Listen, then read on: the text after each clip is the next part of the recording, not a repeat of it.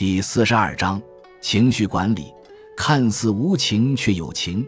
哲学家怀特海曾说：“我们的生活有百分之九十受情绪控制，不管比例是多少，情绪的确对我们生活有重大的影响力。”近来流行所谓情绪管理的说法，显然多数人对自己的情绪表现不是很满意，觉得有很大的改善空间。情绪的确是可以管理的，因为除了少数非身不由己的本能反应外，大部分的情绪反应都可以经由认知与学习来调节。但要怎么管理情绪呢？又要以什么为目标呢？很多人以为最好能做到泰山崩于前而色不变，麋鹿行于左而目不顺，也就是对外在刺激情绪反应越少越好，最好能无动于衷。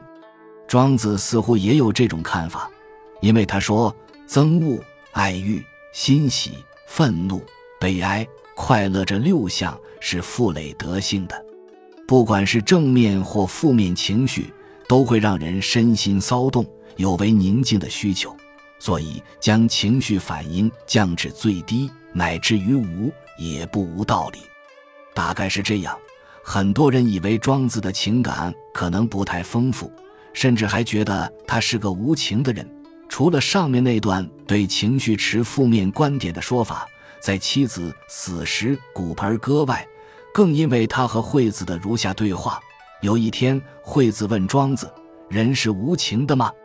庄子说：“是的。”惠子又问：“既然无情，怎么能称作人呢？”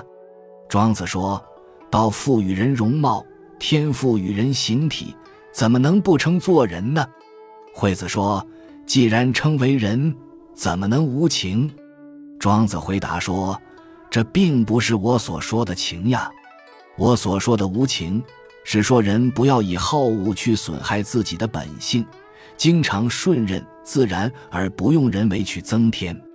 从这段对话可知，庄子所说的无情，并非冷漠无感，而是说不要有一般人的情绪反应。它有两个含义：一是不要让你的情绪伤害到你的身心；一是情绪自然流露就即可，不必有任何人为的添加。情绪既是一种本能、自然的反应，那么像泰山崩于前而色不变，麋鹿行于左而目不顺这样的无动于衷是违逆自然的，也是不足取的。人们过度欢心就会损伤阳气，过度愤怒就会损伤阴气，阴与阳相互侵害，四时就会不顺，寒暑也不会调和。这岂不反而伤害到自身吗？庄子显然认为，会伤害到身心的并非情绪，而是过度的情绪反应。而他对情绪的无情管理，其实就是用理智去调节，不要让各种正面或负面情绪热过头。而这种热过头，通常是人为添加的。从管理学的角度来看。我们每个人都是自己情绪的制造商，虽然自然赋予我们表达各种情绪的装备，但要如何生产、加工、包装、出货，全看你自己。如果说情绪管理指的是这个加工制造过程的控管，那么庄子的无情管理也可说是一种无为管理，不是无所作为，而是不要让情绪伤害到你的身心。让情绪自然流露，不必有任何人为的添加。看似无情却有情，因为它是以尊重、友善的态度来对待自己和自己的情绪，所以其实是相当有情的。有人说，管理的艺术不在于做指示、下命令，而在于唤醒、鼓舞员工为工作目标去奋斗。庄子告诉我们。